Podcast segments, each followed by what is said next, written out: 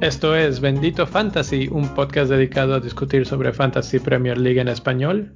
Mi nombre es Leo y me acompañan el Nil y el Mi Rey para hablar de la tercera jornada del Bendito Fantasy. Señores, ¿cómo están? Fin de semana movidito. Y hay a quienes nos trató bien y a quienes no nos trató muy bien el, eh, el fantasy esta semana. ¿Ustedes cómo les fue? Ok, mira, bueno, yo te voy a platicar, este, antes de platicarte cómo fue que, que que le fue más mal de, de todos, este, pues nada más para el auditorio en general, vamos a ver cómo nos fue, cómo nos fue en la liga, este, el tema de la semana vamos a hablar de la defensa. Yo les platicaba hace cuatro semanitas de la importancia de las defensas y el día de hoy este el panorama cambió drásticamente. Entonces vamos a ahondar un poquito en ese tema y pues como siempre, no vamos a platicar de escudos, espadas, jugadores que nos están decepcionando, este, jugadores que hay que empezarles a echar por ahí un ojito y este y juegos interesantes. Perfecto, eh, mi rey, ¿cómo estás? Bien, muy bien, muy bien. Me fue bien esta jornada. Tengo buenas noticias para la gente que nos escucha en los podcasts. Este, ya estamos en, otras dos nuevas plataformas. Estamos en Stitcher ya y en Tuning. Para, para, que nos puedan encontrar en otros lugares. En, más plataformas que mientras más mejor. Exactamente, mientras más mejor. Y este, pues por ahí tuve una, unas pequeñas frustraciones, sinceramente, al inicio de la, de la jornada, especialmente el viernes. Estaba muy frustrado con el partido del viernes. Pero ya el sábado como que se me pasó. después, de, después del partido de Liverpool se me pasó. bueno, sí. Lo que pasa es que ese partido del viernes, o sea, ¿quién se iba a esperar que Everton cayera 2 a 0? Siendo que era el único equipo que tenía clean sheet completa desde que empezó el torneo. Claro, era nada más dos, dos partidos, pero, pues no, se veía venir. No, no, no. Era el único, era literalmente el único equipo sin goles en contra y la verdad estaba muy, muy frustrado. Estaba muy enojado, sinceramente, el viernes. Bueno, pues, ¿qué te parece si platicamos un poquito de la liga, de la mini liga? Así eh, es. Hubo movimientos por ahí. Sí, así es. Eh, se movió un poquito la, la, tabla. Este, pues hay un saludo. Ya mandamos saludos eh, por Twitter al top 10, pero pues aprovechamos otra vez. Este, José Luis Magdalena sigue en primer lugar este, de la tabla con 214 puntotes. Hizo 59 puntos en esta jornada. Después del segundo lugar se mantuvo el David Padermo con 52 puntos. Perdón, perdón. Perdón, perdón, perdón. Notorious Ben. Notorious Ben, exacto. 52 puntos esta jornada, 192 puntos en total. En tercer lugar sigues tú, Leo, pero realmente no me interesa mencionarte a ti. Entonces me voy a brincar al cuarto lugar, el Minerven de Javier Marrón con 62 puntos esta jornada y 185 en total.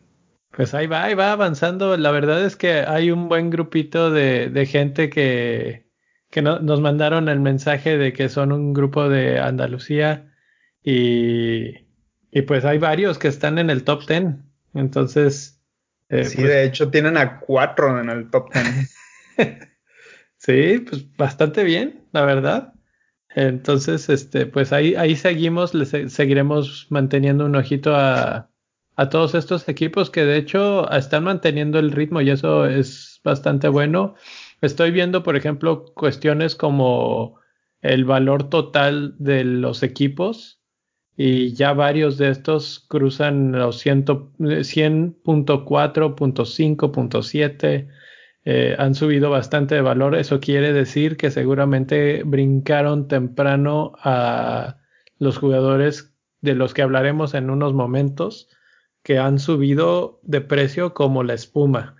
Entonces, eh, podemos platicar un poquito de eso, de, de, los precios en un ratito.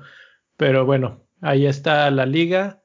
Y pues con eso nos podemos brincar ahora sí a la historia de la semana de los de cómo nos fue a cada uno de los equipos y vamos a empezar con el Nil, que fue el que menos puntos hizo esta semana. Ok, pues bueno, les platico, este, bueno, vamos a empezar a platicar esta jornada 3, el promedio de puntos fue de 44 y el más alto 107. Quiere decir que semana con semana por ahí más o menos andan de arribita de 100 puntos ya la, la, los, los tops a nivel mundial. En mi caso, por primera vez en mucho tiempo estuve abajo del promedio, 40 puntos, nada más. Hice dos cambios, traje a Marshall y a Rashford, pensando que esa dupla de, de, de del United me iba a ayudar a levantar un poquito y capitaneé a Kevin De Bruyne, ah, que también lo traje, por cierto.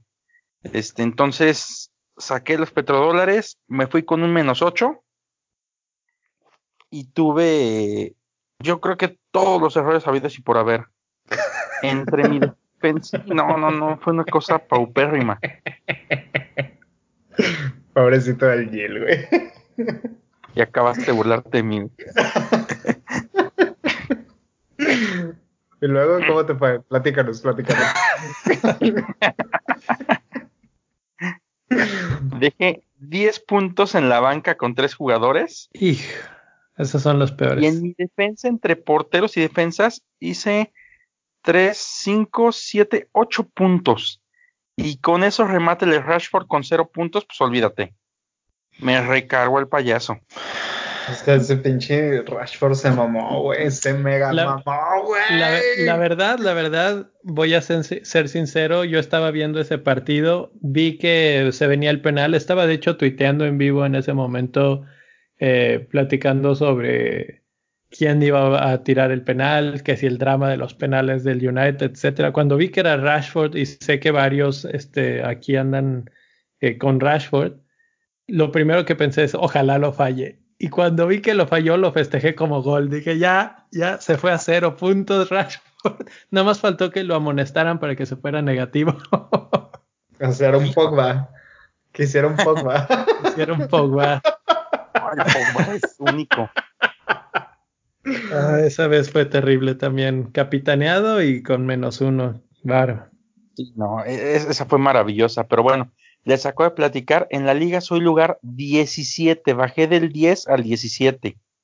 Y quiero mandar un mensaje particular a nuestro amigo Javier Amés, que está en lugar 24, a decirle que al paso que voy, muy pronto lo voy a desbancar de ahí.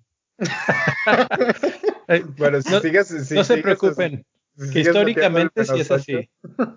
Sí, sí, sí, tengo, tengo la habilidad Javier Amés, así que cuídate. Voy por ese lugar 24 de 26 en la liga.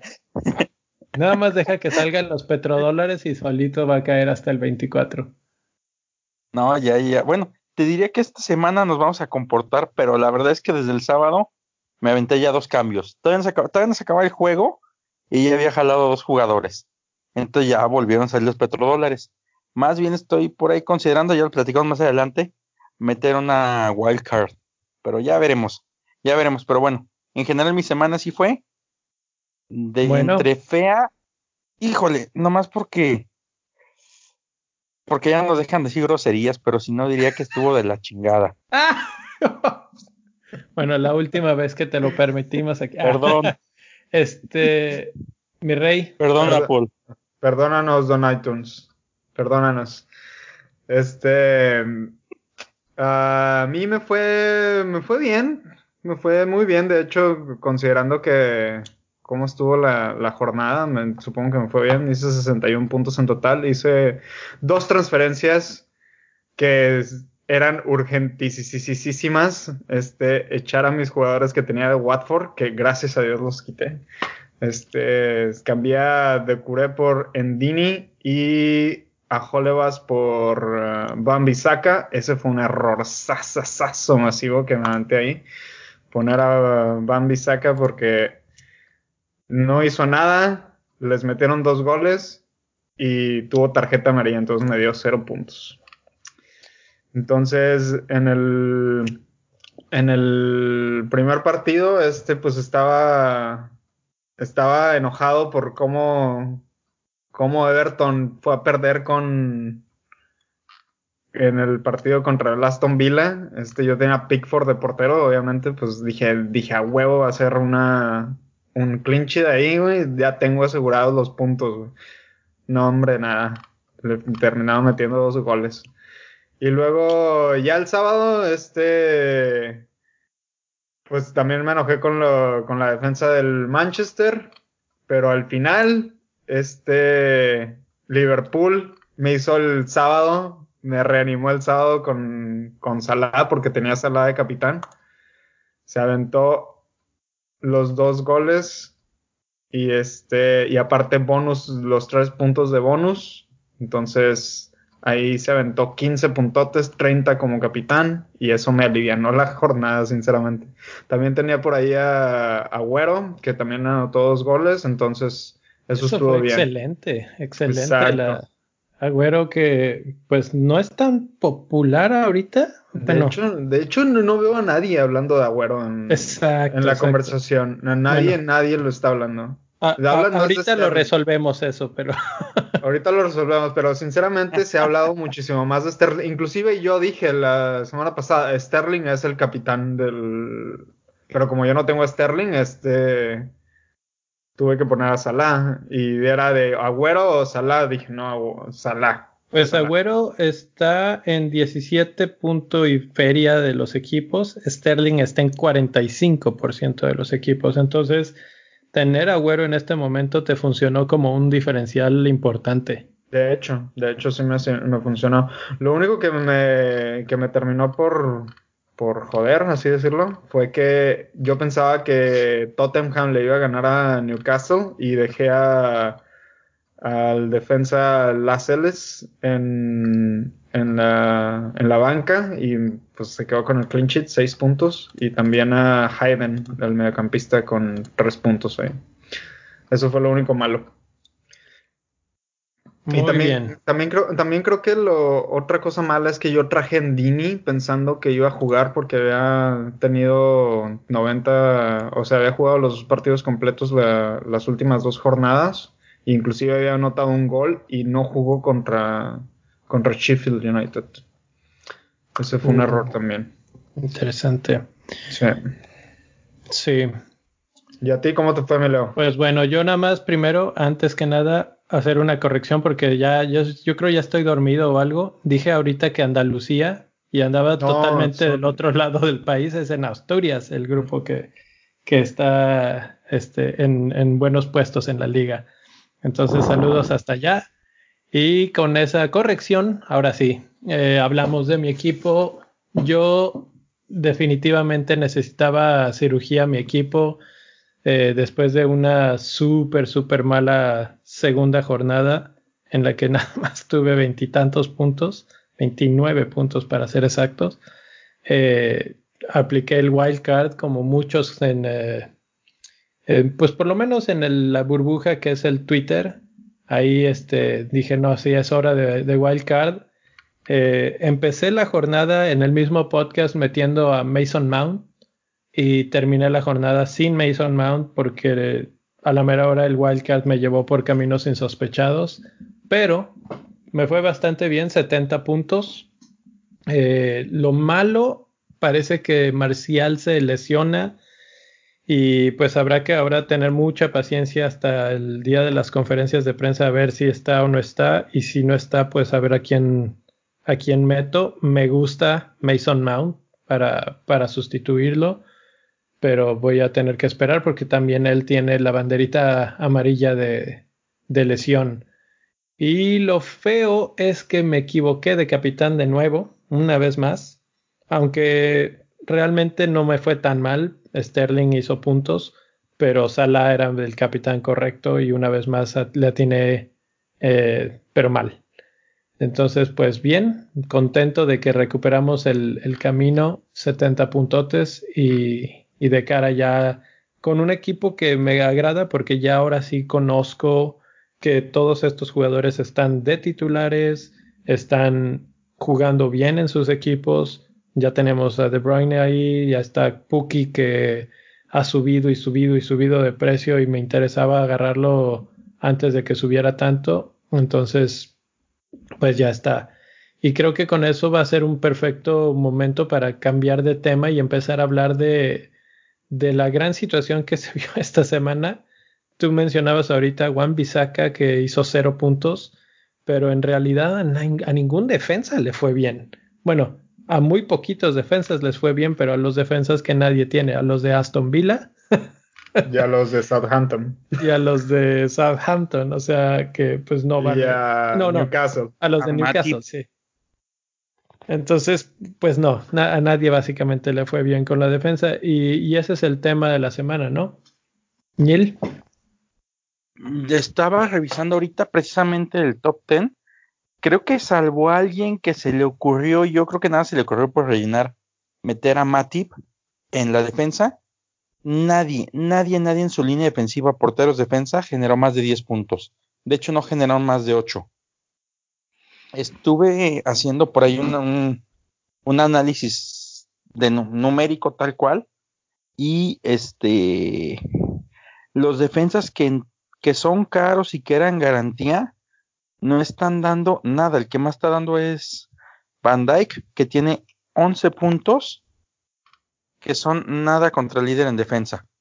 Entonces, este, empiezas como que a ver y empiezas a acomodar y dices, híjole, es una línea que me está quitando algo de presupuesto para a lo mejor invertirle a la que sí está dando, que es la línea media porque inclusive en la delantera te encuentras a Puki, que ya no es tan barato, pero no, no es caro ni de chiste, a Burns, a King, inclusive, a Sebastián Ale, no sé si lo estoy pronunciando bien, espero que sí, que son jugadores que no cuestan más de 7.5 y todos y cada uno de ellos está redituando en la delantera, baratos. Y realmente donde está la guerra de los puntos y la guerra del dinero, está en la media cancha. Pero bueno, para efectos prácticos, porteros defensas no están aportando nada, nada, nada a los equipos. Ahorita yo creo que la mejor estrategia hasta que esto se empareje, yo creo que se, se empareja un poquito con Liverpool en el momento que vuelva Allison. Este, pero yo creo que la mejor estrategia va a ser empezar a jugar con tres defensas nada más.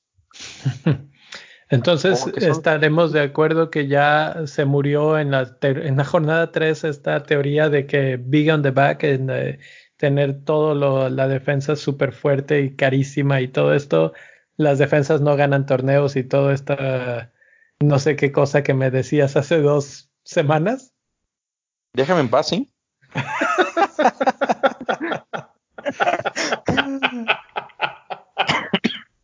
Es que aquí está la, cuestión de las defensas es esa. Eh, vamos a ver, eh, tenemos varios partidos en los que, por ejemplo, el del Manchester City. El Manchester City se podría decir que dominó de pe a pa el partido. Y de repente le sacan a un tipo que viene de la banca por un cambio obligado y les mete un gol que si no lo han visto, por favor vayan y búsquenlo. Es impresionante cómo la mete en la mera esquina de la, de la portería. Entonces, ahí, pues tus defensas del Manchester City ya, con eso se acabó sus puntos y todo, y es tan sencillo en la Premier League que caiga un golcito, uno, y ya con eso se acabó todo, que por eso es que yo siempre he sido un poco de la, de la idea de que los defensas no son o no deberían de ser la prioridad en los equipos. De repente, un poco más adelante, tal vez ya para el final de las temporadas, cuando los equipos ya están defendiéndose, ya sea para no descender o para pues, tratar de mantener el ritmo de las últimas fechas y probablemente pelear por, lo, por el campeonato, entonces sí, porque los equipos se cierran mucho más. Pero ahorita que el juego es tan abierto, creo que la defensa es una zona que no es tan óptima para meterle mucho dinero. ¿O tú cómo ves, mi rey? Mm, pues sinceramente, a mí en torneos anteriores sí me había funcionado la, la defensa, pero sinceramente desde la segunda mitad del año pasado, uh, o sea, de la temporada pasada, eh, sí he visto que las defensas han ido en declive en, en términos de fantasy veo que los equipos a lo mejor y es porque está iniciando el torneo, así como dices tú, que el juego está muy abierto, pero también lo vi en la, en la temporada anterior que las, las defensas estaban pues mal, sinceramente no te daban mucho, muchos resultados o muchos puntos en términos de fantasy. Pero sinceramente estoy considerando hacer wildcard pronto. Yo creo que me voy a esperar todavía, me voy a aguantar unas dos o tres jornadas más. Pero sí quiero sacar dinero de la defensa. Creo que tengo dinero en la defensa que podría estar invirtiendo en medio campo con, con mediocampistas que estén atacando um, y me puedan dar más puntos. Porque no le veo mucho futuro a las, a las defensas. Por ejemplo, la defensa de, de, Liverpool sin, sin Allison realmente no es la misma este, la defensa de Manchester United, yo pensaba que iba a ser una super defensa esta temporada. Ya se, ya estamos viendo que no es la defensa que yo iba a pensar, que yo pensaba que iba a ser, porque realmente se reforzaron muy bien. Y el Manchester City es lo mismo. Golazo que les metió el este, este Harry Wilson. O sea, realmente no veo a quién darle el voto de confianza en defensa, sinceramente. Entonces creo que ese dinero que se tiene invertido ahí atrás se puede invertir muy bien en la media campo y tener defensas, pues no tan, no tan, a lo mejor tener unos dos defensas premium, pero el tercer defensa premium te lo puedes meter en, le puedes meter ese dinero a la media cancha. Así es. O inclusive a la delantera. Así es. Y bueno, hablando un poco ya de eso y pasando a la siguiente, al siguiente punto que tiene un poco de relaciones. Hay jugadores ahí que, pues, la, idea es hay que tener paciencia, pero con quién sí y con quién no hay que tener paciencia. Eh, mencionamos muchos jugadores de la defensa, Bisaca, eh, Virgil van Dijk, los carísimos Robertson y Alexander Arnold, y no están dando lo que necesitamos porque están perdiendo los clean sheets. De repente van a salir con sus 10, 12 puntos porque va a ser la asistencia más el clean sheet y nos vamos a arrepentir, a arrepentir de no tenerlos, ¿verdad? Entonces, ¿qué opinan en el aspecto de la paciencia con los jugadores? Y empezamos desde la defensa. Híjole, Mira, para la defensa yo creo que hay que empezar a apostarle. Estuve, estuve por ahí revisando y es de las ligas, digo, busqué como las, las ligas en Europa las más importantes y es de las ligas que registra más goles y de las ligas que registra este menos clean sheets cuando empieza a ver ese dato, pues te das cuenta de que traemos ahí un, un problema importante con la, pues en esa línea. Entonces yo creo que es una línea en la que si vas a tener paciencia, yo te recomiendo tenerle paciencia a algo que el presupuesto no sea tan alto. Es, es, mi consejo en cuanto a defensas. No sé ustedes cómo lo vean. bueno, pues creo que el Mirrey también acaba de medio decir su punto. ¿Tienes algo más que agregar a eso? Yo podría decir que podrías tener la paciencia a algunos jugadores. Y por algunos de defensa, yo digo defensas que sabes que te van a dar puntos de ataque también. Como por ejemplo, te puedo decir Lucas Dean, 6. Cuesta 6, es buen defensa y te puede dar puntos de asistencia o inclusive de gol. Van Van Dyke sube todos los, todas las pelotas que son paradas, todos los centros que son, que son pelota parada. Van Dyke sube al cabezazo y puede meter gol y te puede dar el clean Este, Robertson, Robertson sube mucho también eh, por la banda y hace mucho centro. Te puede dar clean y este, asistencia. El otro también, Walker, de Manchester City lo mismo, sube mucho, te puede dar asistencia o inclusive te puede dar un gol también. De esos, ah, también el que está ahorita, este Van Arnold, de Crystal Palace. Este, Da asistencias y da goles, Van Arnold. O sea, yo creo que esos cuatro jugadores, ahorita de equipos clásicos, yo creo que los podría recomendar como, como jugadores que a los que podríamos tenerle paciencia. Creo que yo a esa lista que acabas de decir, al único, bueno, yo, yo recortaría la lista a uno. al único que le tendría paciencia es a Alexander Arnold, porque estuve siguiendo un poco sus estadísticas y viendo el juego, cómo, cómo lo jugaron. La cantidad de centros que tira Alexander Arnold es brutal para, para un defensa. Básicamente es un carrilero, un, medio punta ahí.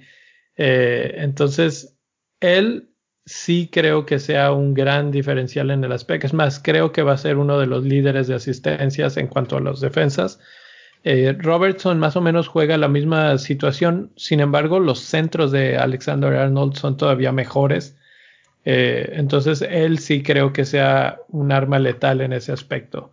Los demás dependen mucho de un buen centro y de que el balón vaya para ellos en un tiro libre, en un tiro de esquina. Entonces, ahí me, fiaría un poco menos de, ese aspecto. Sin embargo, ya habiendo dicho todo esto, creo que sí, sigo pensando que Manchester United y Liverpool han tenido un poco de mala suerte, digamos, en la, en la parte defensiva. Les han metido goles que dices, ¿cómo es posible que cayera esto? Ya vimos el gol de, de la semana pasada de Liverpool cuando Adrián se equivocó. Eh, entonces, yo creo que a esos equipos hay que tenerles paciencia. A Manchester City, pues este fue un golazo el que le metieron, pero fuera de eso no hubo una clarísima. Bueno, hubo de repente ahí errores también. Una que Otamendi bajó el balón con el pecho en el área chica que también perdonaron. Pero en general yo creo que esos equipos van a terminar rindiendo lo que necesitamos de un buen defensa, de un defensa caro. Entonces, por ahí, pues sí. Eh, de otros equipos, pues no. Si, por ejemplo, del Arsenal, de Tottenham, que son equipos de teóricamente del top 6, a esos no les tendría ya mucha paciencia y, y ya. Uno de los que mencionaste que tal vez sí, porque cumple una labor muy similar a la de Alexander Arnold es Luca Digne. Él, él sí creo que puede continuar esa tendencia y vamos a ver ese, ese sube y baja, digamos, de puntos cuando, pues cuando les metan un gol y, pierdas el clean sheet y ahí se pierde mucho porque probablemente también pierdan los bonus. Pero donde haya clean sheet, probablemente esos jugadores tengan bonus por la cantidad de pases y de centros que, que tiran en un solo partido. Entonces, ya habiendo dicho eso, podemos pasar a las dos siguientes líneas, tanto delanteros como mediocampistas, que la gente tiene muy poca paciencia. Es increíble, increíble la facilidad con la que se deshacen de jugadores. Estoy viendo el estatus en este momento de la, de la fantasy y el jugador que más han vendido es Harry Kane.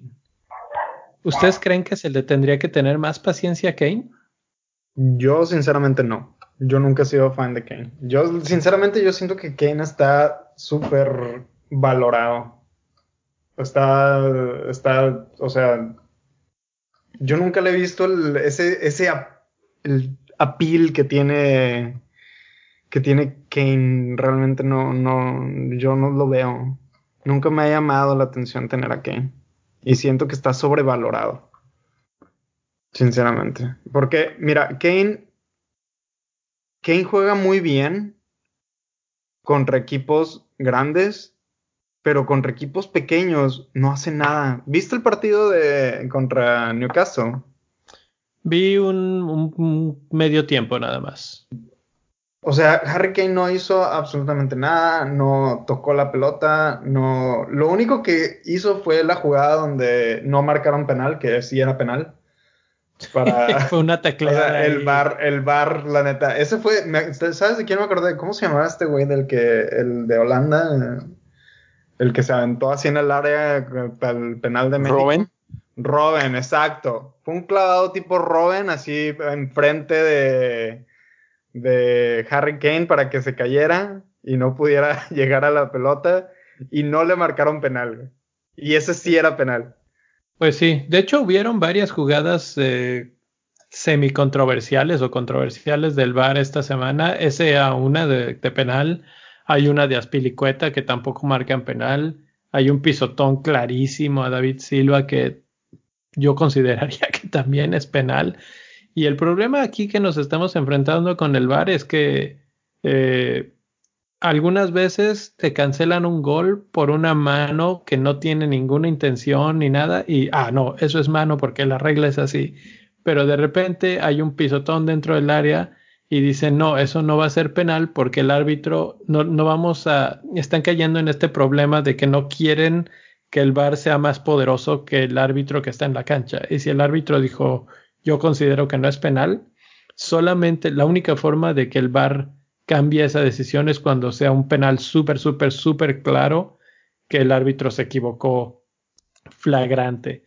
Pero en pues este caso, por ejemplo, ese pisotón era un ejemplo, esa tacleada era otro ejemplo y no lo hicieron. Entonces, terrenos peligrosos con el, con el VAR, creo que vamos a seguir teniendo mucha de esta eh, variación en criterios y en formas de decidir y, eso está causando, pues, no sé, una especie de, de, desasosiego ahí con, con, los jugadores, con los entrenadores.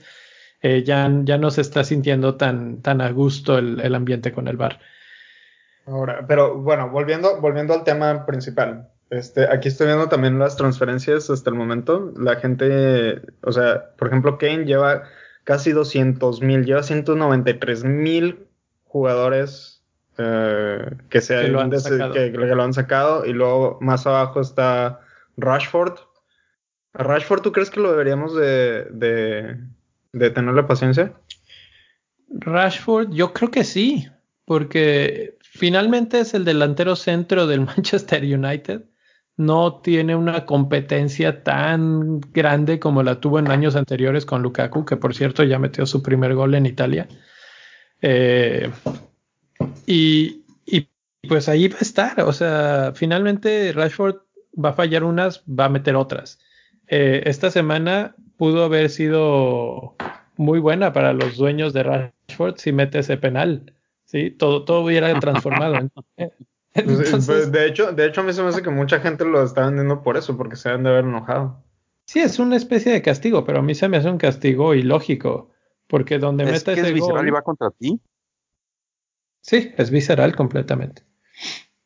Entonces yo creo que ese es el tipo de jugadores a los que me refiero con que hay que tener paciencia, por lo menos un par de partidos. Si de repente ves, no, bueno, es que eh, a mí me gusta mucho seguirme o guiarme un poco por estadísticas, ¿no? Y entonces, este, ver si están tirando, si están llegando al área o si se están alejando mucho del área. Entonces, por ejemplo, en el caso de Kane que mencionábamos, en el partido contra Tottenham, se la pasó regresando al círculo de medio cancha por el balón. Entonces, básicamente estaba fuera de la zona en la que él juega, en la que es peligroso, y por eso es que pasó totalmente desapercibido. Pero Rashford es un jugador que se mantiene constantemente en la zona de peligro. Entonces, yo creo que sí vale la pena mantenerlo. Ok, y luego también estoy viendo aquí que la gente se está deshaciendo de King. King, King me parece que es un poco más por el aspecto económico, si se podría llamar desde ese punto de vista. Creo que el que se está llevando ese puesto es Puki, porque, porque el precio conviene de 6.4, bueno, ya Puki en estos momentos es 6.9, pero creo que ahí es, esa es la transferencia que creo que está sucediendo en estos momentos. Pero mira, si te fijas en los, en los, eh, por ejemplo, en, las, en los fixtures de Norwich, en los fixtures de Norwich uh, está West Ham en esta jornada que sigue y luego en la siguiente es Manchester City y luego es Burnley en la sexta. Sí. Los de los de Burnley son Leicester eh, de visita, Everton en casa. ¿De, ¿De, Burnley o de Bournemouth? De Bournemouth, perdón, Ah. de Bournemouth. Leicester de visita, Everton de en casa, Southampton de, de visita y West Ham de, de en casa. Tienen muy buenos fixtures, Bournemouth. Sinceramente, la, no sé, yo diría, yo sí sería por tenerle paciencia a, a King. Si tienes a King, obviamente. Sí. Yo, yo, yo siento que en este caso no es tanto la impaciencia de que no haya hecho o sí haya hecho, sino que pues tengo tres lugares y a quién puedo sacrificar y creo que es el que está siendo sacrificado.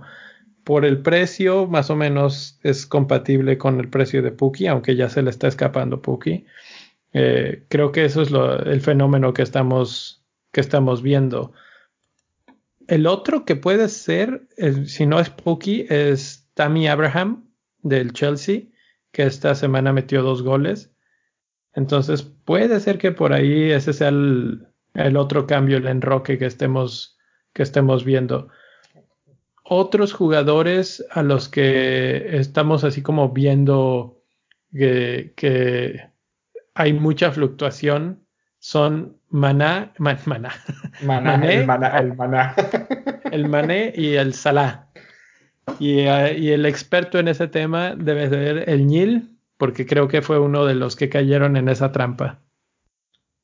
Este, no, ninguna trampa, los dos son excelentes jugadores. Fíjate que estaba, est estu estuve revisando y, híjole, ¿sabes qué? Mané tiene una constante muy, muy marcada. Es un demonio en su casa.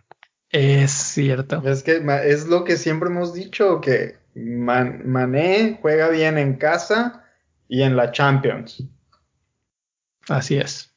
Pero Sí. de visita, de visita nunca juega bien, Mané. No.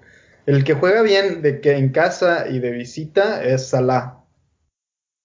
Ese es el que Sí. juega bien. Y, y Salah, y Salah, obviamente va a haber ocasiones en las que va a estar muy cansado, como por, por ejemplo la, para la jornada 2, venían de la, de la Supercopa y luego jugaron el, el sábado, creo jugaron la semana pasada también, ¿verdad? Este, obviamente no le da chance de recuperarse, pero ¿viste ahora cómo cambió el juego de Salah después de haber descansado una semana completa? Sí, sí, es una cosa impresionante, pero híjole, yo creo que Mané es bueno, es jugador de paciencia y es jugador que también poco a poco va despuntando y no despunta lento, o sea, lo hace de buena forma y sigo creyendo que abajito de Salah y de Sterling está él, o sea, si no tienes el presupuesto a lo mejor para jalar alguno de estos dos grandes, pues Mané es muy buena opción, que la verdad yo creo que tienes que encontrar la manera de tener presupuesto para dar a alguno de los dos, o inclusive a los dos. A los dos. Uy, e, es el sueño de tener a, a todos los que, hacen goles, ¿no? Mané, Salah, Sterling. y de repente se podría si, si sacrificas en otras, en otras áreas. Eh, yo creo que no, no, estoy en ningún desacuerdo con lo que acaba de decir eh, Neil creo que Salah y Mané, los dos van a... La, cuestión aquí, la, verdadera pregunta que nos tenemos que hacer es cuál queremos y básicamente casarnos con ese jugador por un buen rato, más de cinco jornadas.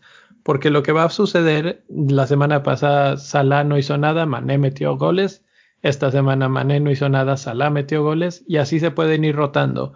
Y el peligro o la trampa a la que me refería hace un ratito es creer que el otro es mejor y siempre ver el, el, pasto más verde del otro lado y estar haciendo ese brinco constante.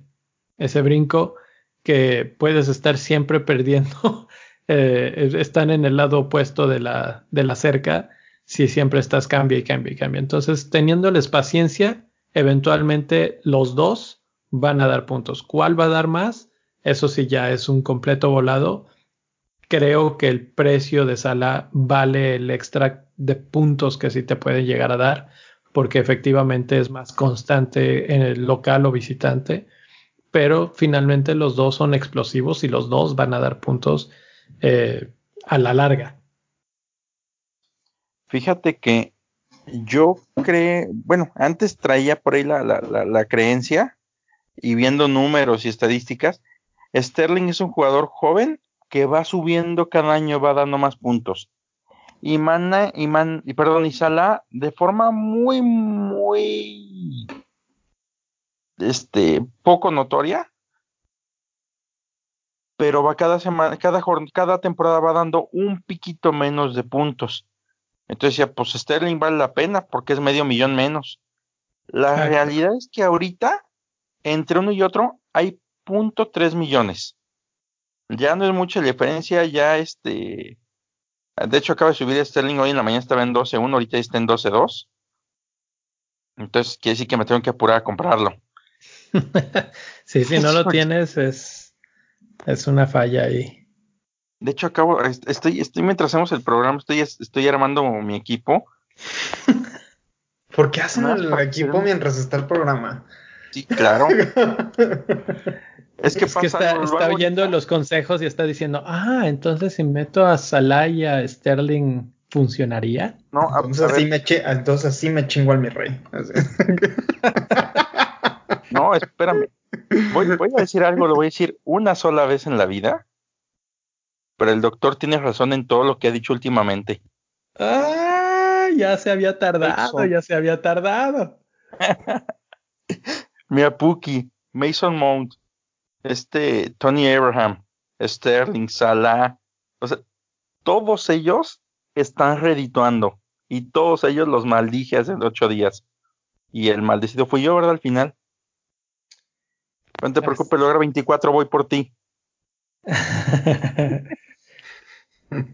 no, estoy viendo cómo enderezar el barco. Entonces estoy, estoy armando el equipo. Y yo creo que por, voy, por, voy por Wildcard. ¿eh? Tengo ahorita 5, 6, 7, 8, 9, 10, 11 cambios. Y súmale el que ya había hecho el sábado, 12 cambios, sí. Amerita Wildcard. Los petrodólares no están tan altos ahora.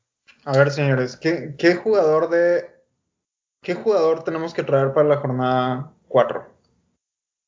Pues mira, de, en cuestiones de estadísticamente hablando, eh, hay una lista, bueno, los cinco jugadores más atractivos, digamos, ahorita en el aspecto de probabilidad de goles son Puki, Sterling, Ashley Barnes, Firmino y Salah.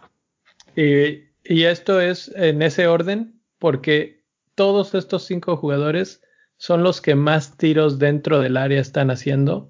Empiezan desde 12, que es Puki, el líder, y Sterling también 12, y terminan con Salah, que está haciendo 8 tiros.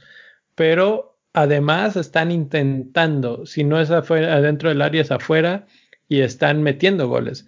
Entonces, si no estás con alguno de esos, pues uno de esos, o dos de esos.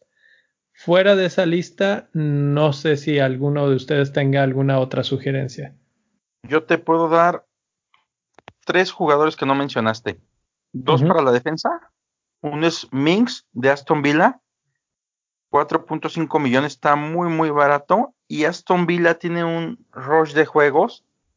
Puta que cualquiera lo quisiera. Aston Villa va contra Crystal Palace, contra West Ham y luego Arsenal. Entonces, por lo menos un par de juegos están aceptables.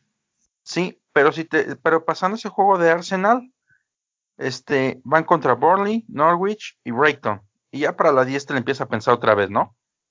Pero Aston Villa está interesante. Ese es uno. Otro jugador que nadie ha mencionado y nadie le ha puesto atención. El primer año le fue bastante mal por lesión y por temas de adaptación, pero está jugando muy bien. 5.6 millones. Mina del Everton. Es un jugador si hablamos de Lucas Digné que tiene mucho centro, mucha subida y de repente gol, Jerry Mina, nada más piense, la defensa central, dos goles el mundial pasado.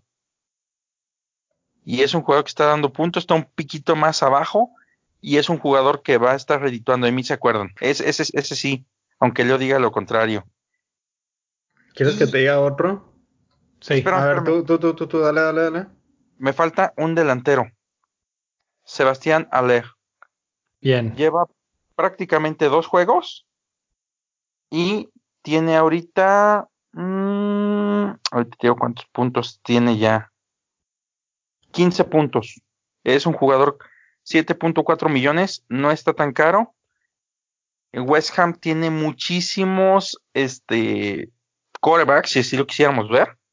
Quarterbacks. Sí, sí, sí, sí. tiene muchísimos lanzadores y tiene un solo receptor que es Sebastián Aller. Entonces le van a llevar oportunidades, pero que da gusto. Sebastián, ¿de qué equipo es? Perdón, perdón West mi Ham. ignorancia. West Ham. West Ham. West Bueno, Ham y proviene de la Bundesliga. 26 ahí- goles en la temporada pasada. Me gusta, me gusta esa opción de Aler. Eh, ahí te van unos cuantos datos de él. Eh, en los últimos partidos ha creado dos eh, oportunidades de gol, dos oportunidades grandes de gol. Ha tenido cinco intentos de, tiros de gol, cinco intentos dentro del área, o sea que todos han sido dentro del área. Eh, cuatro de, de larga distancia, no le han bloqueado disparos y ha tenido cuatro disparos a portería. Ahora te lo voy a comparar con otro que no mencionaste, pero que tiene mucho mejores números. Y es Mason Mount. Nada más en el aspecto de intentos de gol tiene 12, comparado con 5 que tuvo Aler. 5 dentro del área y 7 fueron a portería. Y el precio es mucho más barato. Entonces, la única diferencia, obviamente, es en media campo, pero, pero por ahí Tammy Abraham está también muy cercano a, al, a los datos que tiene Mount y los dos están superiores a leer. Entonces, bien podrías considerar a, a cualquiera de los dos de Chelsea por encima de Aler con también un muy buen equipo de soporte y más baratos. Entonces ahí se las dejo nada más. Pero Mason Mount es medio. Sí, es medio, es medio. Pero es un medio que cuesta 6.2, entonces eso te liberaría fondos para cualquier otra cosa que necesites. De hecho, Sebastián, de hecho, Sebastián Aler acaba de bajar de precio. Empezó en 7.5 y ahorita está en 7.4. Bajó lo la tiene. semana pasada porque no jugó. Y lo tiene el 3.6% del fantasy, de todo el fantasy. Esto es un buen diferencial. Sí, ahí tienes un buen diferencial. Nada más como dato. El otro también que me gustó cómo jugó este fin de semana fue Lanzini de West Ham. Este Manuel Lanzini cuesta 6.5 y tuvo ha tenido en los últimos dos partidos asistencia. Y en el partido de la semana pasada, la, de la jornada 2, tuvo este, los tres puntos de bonus. Mira, estamos hablando mucho de West Ham, Lanzini, Aler, etcétera. Y este, estoy viendo sus próximos partidos. El siguiente es contra Norwich y el que sigue es Aston Villa. Después es Manchester United, que ahí no esperaría mucho de ellos. Pero los siguientes dos están muy bien y me sirven un poco para mover al siguiente tema, que es qué equipos tienen las defensas más débiles y los estoy clasificando en el número de tiros que conceden a- hacia su portería. Y el que más concede tiros es Aston Villa con 55. En segundo lugar está West Ham con 53. Luego Arsenal, sorpresivamente, con 52. Pero inmediatamente después Norwich con 50. Entonces van a enfrentar a dos de, de esta lista eh, consecutivamente. Entonces podría ser una buena inversión cualquiera de estos dos, Lanzini o, o Aler, considerando que van a enfrentar equipos que definitivamente no defienden bien. Totalmente de acuerdo. Me sorprende que en ese el Tottenham está consiguiendo 45. Sí, e- es un poquito más abajo está Bournemouth, Crystal Palace y después aparece Tottenham, que todos estos equipos no están defendiendo muy bien. Si ya estás en esta mini lista que, que preparé, quiere decir que no andas muy bien en defensa. A mí me sorprende más que Chelsea no aparezca ahí, porque pues no, no andan tan finos en defensa. Pero aún así hay todos estos que están peores. Entonces, para, para recapitular, Aston Villa, West Ham, Arsenal, Norwich, Bournemouth, Crystal Palace y Tottenham, si alguno de los jugadores que te interesan van contra ellos, hay que considerarlos. Por ejemplo, y eso nos da un poquito de, pie al siguiente tema, los duelos de la siguiente jornada, que tenemos un partido de alto voltaje que es el Arsenal Tottenham. Es el derby del norte de Londres, super rivalidad. Y Arsenal que creo que está encontrando su, su camino. La verdad es que fallaron goles increíbles contra, contra Liverpool, pero bien pudieron haber metido un par antes de recibir nada. Entonces ahí creo que no sé cuál es su pronóstico del Arsenal Tottenham. Yo digo que Arsenal le gana a Tottenham.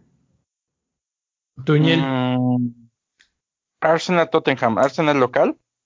Arsenal local. 2-1 Arsenal. Y se estrena Pepe. Ah, se estrena Eso, era, eso era lo que yo, quería hablar. Gracias por mencionar a Pepe, señores. Pepe dio un partidazo este fin de semana. Dios mío santo, estuvo como a. Tuvo como cuatro yo creo, no sé cuántos tuvo para, para meterla. Yo estaba impresionado de ver cómo jugaba Pepe, sinceramente estaba muy, muy impresionado. Pepe cuesta 9.4 y lo tiene solamente el 3.5%. Este, y volviendo al tema de paciencia, para todos los que tienen a Aubameyang, que es el 24% de todos los jugadores y cuesta 11 mil libras, ¿Le debemos de tener paciencia? ¿Debemos traer a Pepe? ¿Debemos deshacernos de David Luis? ¿Qué hacemos, señores, con esto? David Luis. bueno, mira. David Luis no sé ni por qué está en tu equipo a menos de que aprecies las greñas y, todo el asunto este de, los gemelos de, de padre e hijo con, Déjame decirte que David Luis tiene mucha selección. Tiene 7.2%. Para un defensa de Arsenal es mucho. Es, de hecho, es el defensa con mayor número de, de, selección en el Arsenal. O sea, a David. Te lo voy a poner así. Está Aubameyang, después está Ceballos con 12.7 y después está David Luis. Es el tercer más seleccionado de, de Arsenal. Mira, David Luis lo define una frase perfectamente que lo escuché con la gente de la media inglesa. David Luis ya era malo cuando era bueno. Así. pues sí. Bueno, no, no es tan malo, no es tan malo. La verdad es que David Luis se defiende, pero Arsenal no se defiende. Y no ayuda tampoco a veces David Luis. El, penal, este, el jalón de camiseta, una tontería total, un regalo. Eh, entonces, bueno, eh, no sé quién lo tenga, pero recomiendo que lo vendan y compren un verdadero defensa. De Pepe, Pepe o como se pronuncie su nombre, eh, no me convence tanto. La verdad es que sí tuvo muchas oportunidades, pero fueron causadas porque Liverpool estaba con nueve jugadores del otro lado de la media cancha y explotaron la velocidad que, que tiene mucha. Pero en realidad sus números no están, o sea, no están tan buenos. Tiene más probabilidades de meter gol a qué, que es defensa, en cuanto a números, que el mismo Pepe. Pedro es otro que tiene más probabilidades. Che Adams, Danny Ings, Diogo Jota, y así me puedo ir. O sea que, no sé, eh, Pepe es un proyecto, yo todavía no le daría tanta confianza como para traerlo al equipo. Ya cuando vea que empezó a dar algo, puntos, goles, asistencias, entonces sí. Ok.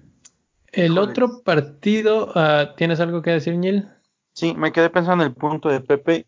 Este, sí, sí lo que les he venido diciendo, yo creo que en un momento de la temporada la delantera del Arsenal se va a sentar a la mesa con la del City y con la de Liverpool, pero también creo que ahorita invertirle 9.4 a un jugador que te va a dar más o menos como que te podría dar un juego un Marshall o inclusive un Kevin De Bruyne o un Son, que son jugadores ya probados, este, no, eh, me espero que Pepe crezca un poquito más. Incluso, de hecho, era la, era la pregunta.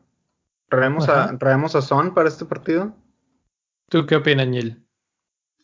Este, no me alcanza. no, no, pero bueno. No, pero para la gente que, el, que sí le alcance.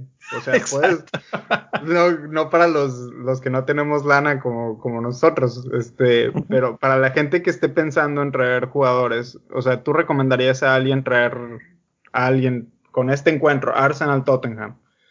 ¿Tú le recomendarías a alguien traer a gente de Spurs? No, la otra semana no. Pues la pues otra semana van contra Watford. Y ya te libraste de City y ya te libraste de Arsenal. Pero la otra semana, es que el, eh, ah no, es, perdón, perdón, perdón. Sí, sí, no, tienes, razón, la verdad es que igual y aguantar una semanita no estaría tan descabellado porque la verdad es que este partido contra Arsenal suena difícil. Eh, ok. Y sí, luego Watford, Aston Villa. Ahí sí ya. Ese es Arsenal. Ese es Arsenal, ese es Arsenal perdón, sí. estamos hablando. Otro es Crystal Palace y Leicester. Crystal Palace y Leicester, sí. Eh, mm, tampoco está tan mal, aunque creo que son partidos más rudos, más reñidos, sobre todo el de Leicester. Eh, entonces yo creo que no. ok. Otro partido ahí importante, yo le veo Liverpool-Burnley. Liverpool contra Burnley. ¿Creen que vayamos a tener el clean sheet por fin de Liverpool? Ay, no, no creo. No. Burnley se defiende muy mal, pero ataca bien. No, Burnley se defiende muy bien. Burnley es de esos equipos que se meten atrás y no te dejan hacer nada y te desesperan y de repente te atacan. Y Ashley Barnes tiene, ya lo mencioné hace un momento, 13 disparos a puerta.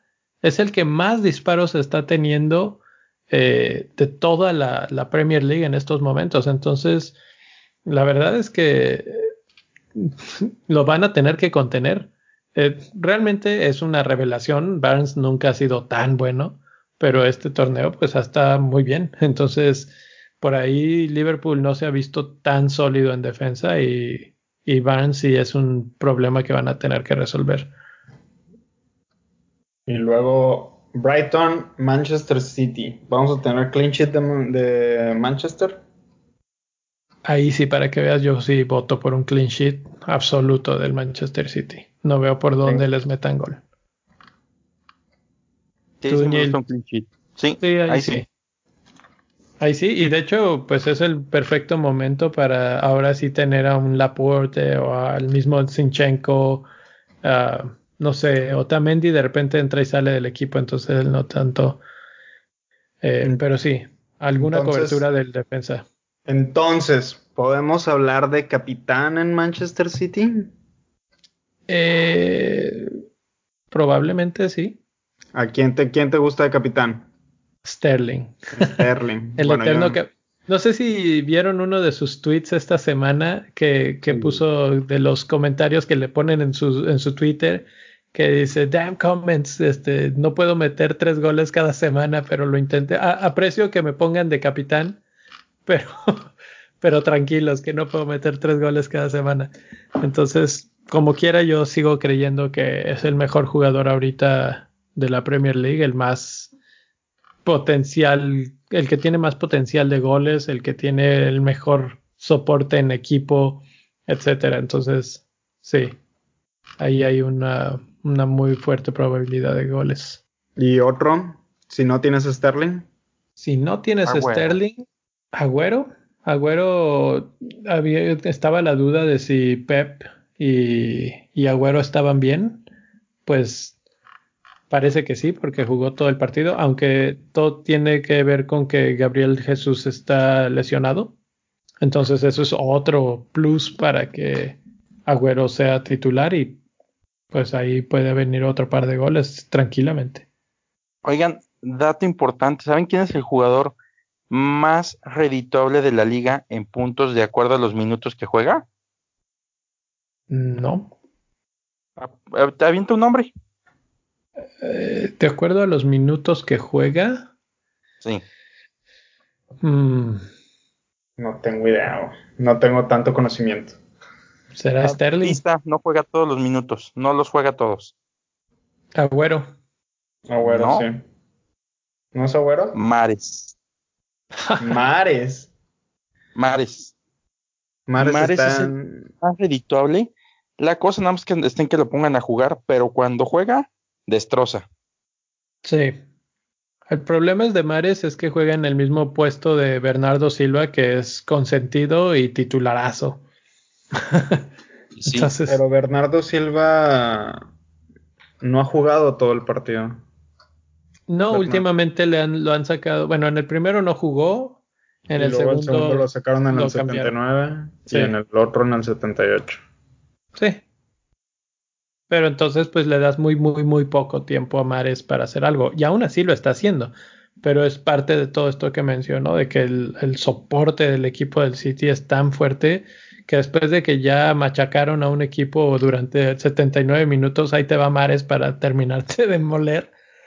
Eh, es demasiado. Pero, pero también tenemos que esperarnos con City, hay que esperarnos a que empiece Champions, porque ya ves qué ha pasado en las últimas temporadas, que hay jugadores de los que pone Pep a jugar en Champions y otros que pone a jugar en, en Premier. Sí, por eso ahorita, hoy, hoy, hoy, Mares da muchos puntos por pocos minutos, pero es una probabilidad muy alta de que ni siquiera juegue.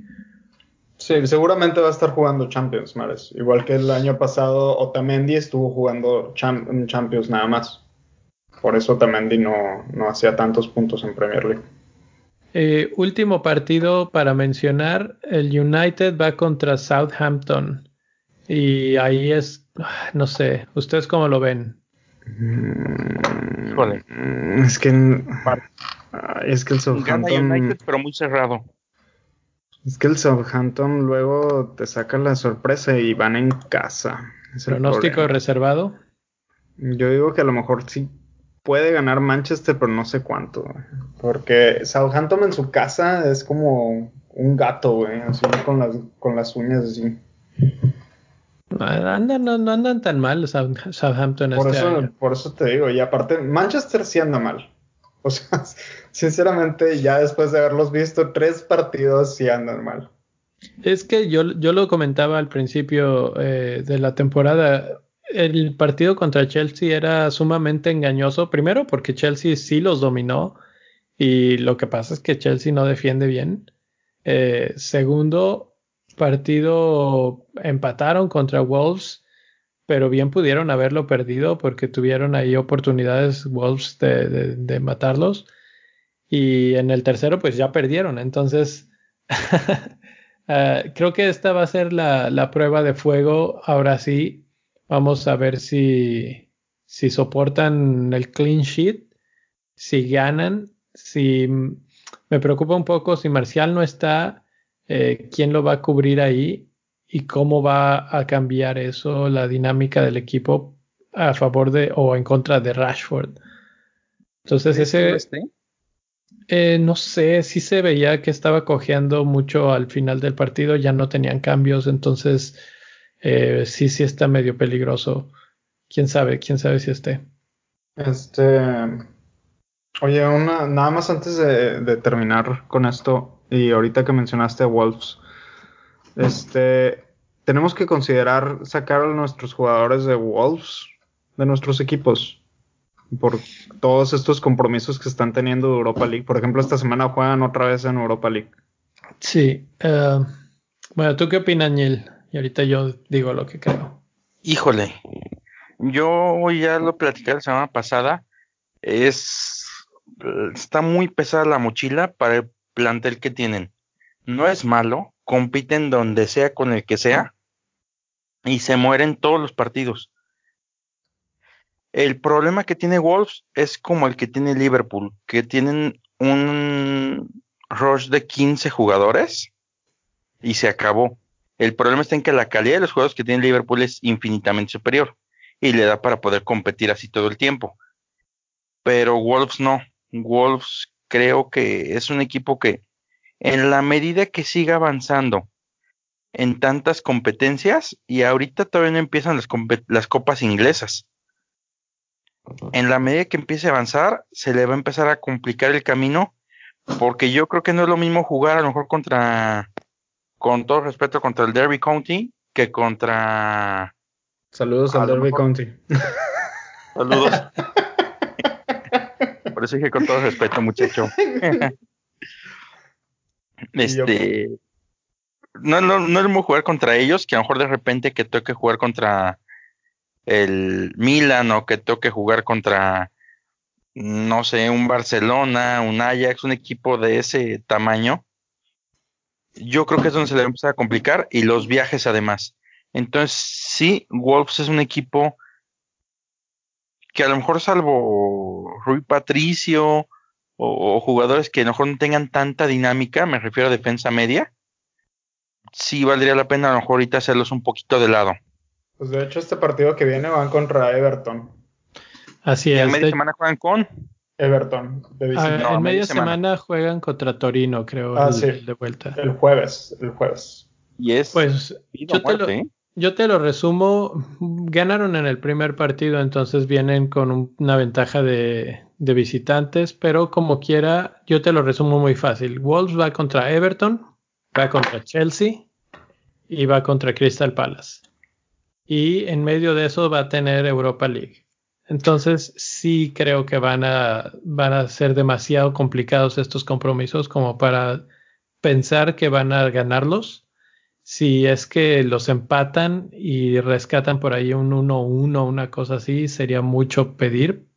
Entonces, sus jugadores no son tan baratos como para decir, bueno, vamos a quedarnos. De repente, eh, no sé, Den Donker puede ser un buen jugador para mantener y tenerle paciencia y decir, cuesta 4.5 o 4.6, no sé ahorita en cuanto ya esté, eh, está bien. Pero jugadores más caros como Jiménez o como Diogo Jota, en estos momentos ya hay jugadores que vimos que, que, que están probados, que están jugando bien, que no tienen esos extras de compromiso y que valen la pena. Entonces, mejor brincarse a esos. Oye, y aparte, ¿quieres que te diga qué equipos van a jugar ahora este martes 27? Ajá. Porque, porque es la, la EFL Cup. Empieza. juega Watford, juega Burnley, juega Brighton, juega Newcastle, juega Everton y juega Bournemouth. Ah, y Crystal Palace también. Bueno, eso es hasta dentro casi de un mes, ¿no? El 27 de septiembre. No, esto es hoy, 27 de agosto. Ah, ok, ok, ok. Esto es hoy 27 de agosto, hoy martes 27 de agosto. También el Aston Villa está jugando, aquí lo estoy checando. Mm, ya, ya, ya. Ok.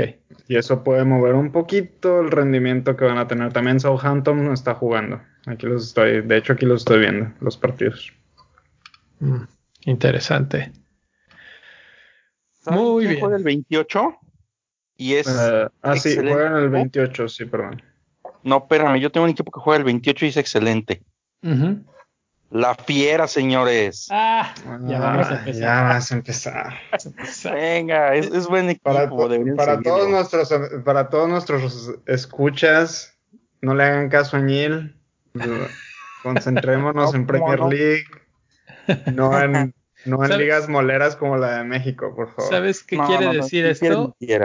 ¿Sabes qué quiere decir esto? Que hemos llegado al final del programa, ya se acabaron las ideas y empezamos a hablar de la fiera. Entonces, ¿qué les parece si platicamos de la siguiente jornada, nuestros cambios y capitán para la semana?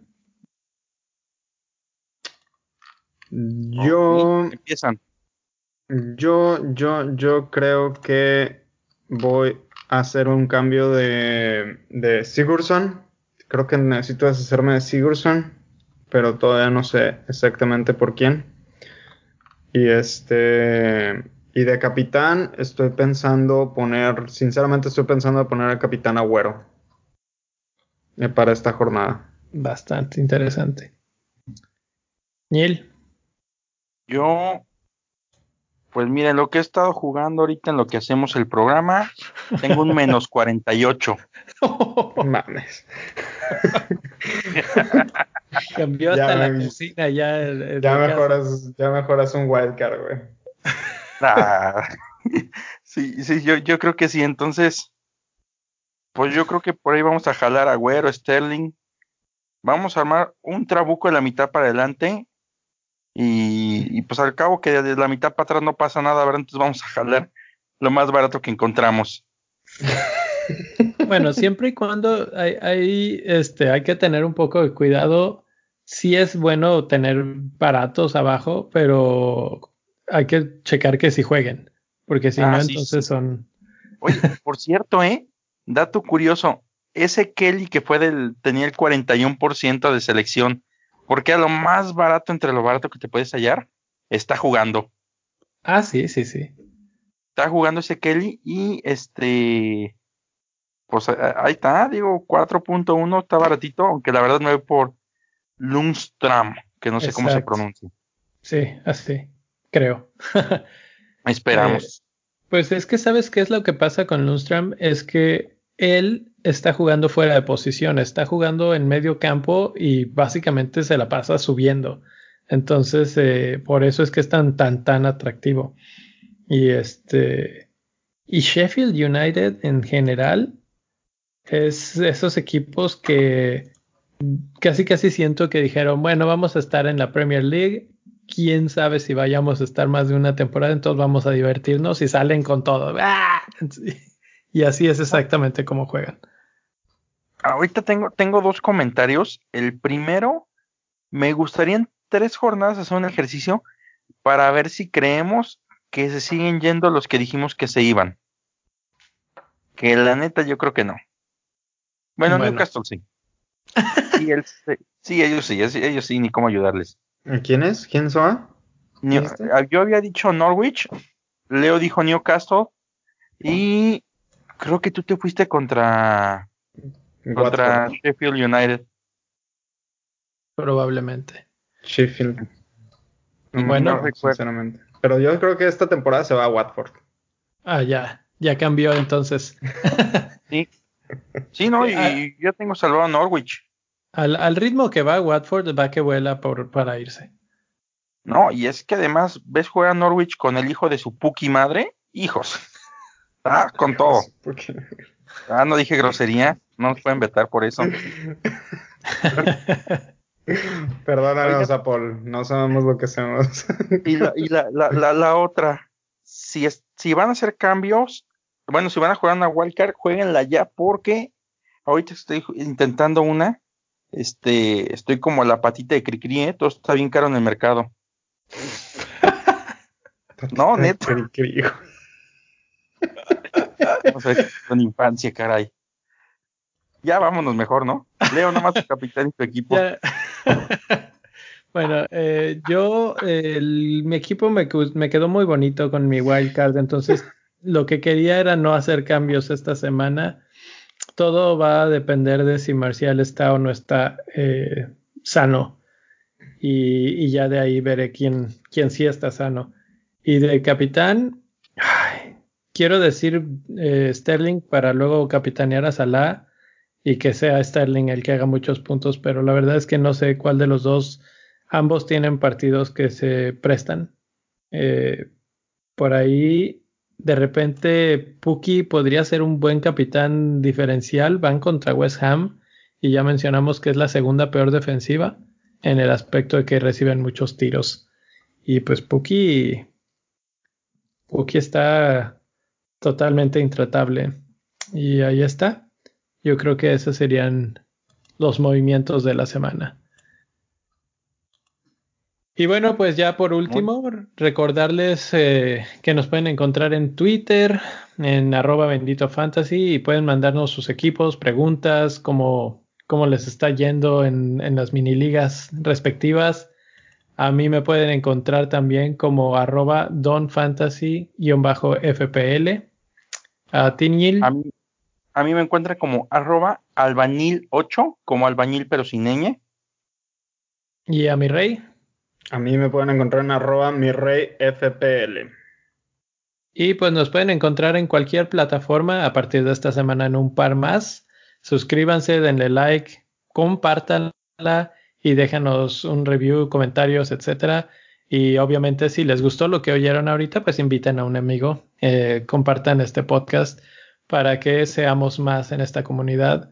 Y con eso nos despedimos. Saludos y hasta la próxima semana. Suerte con sus wildcards y con todo lo que estén intentando. Saludos Asturias. voy por ti. Saludos Asturias. Saludos Asturias, señores. Saludos.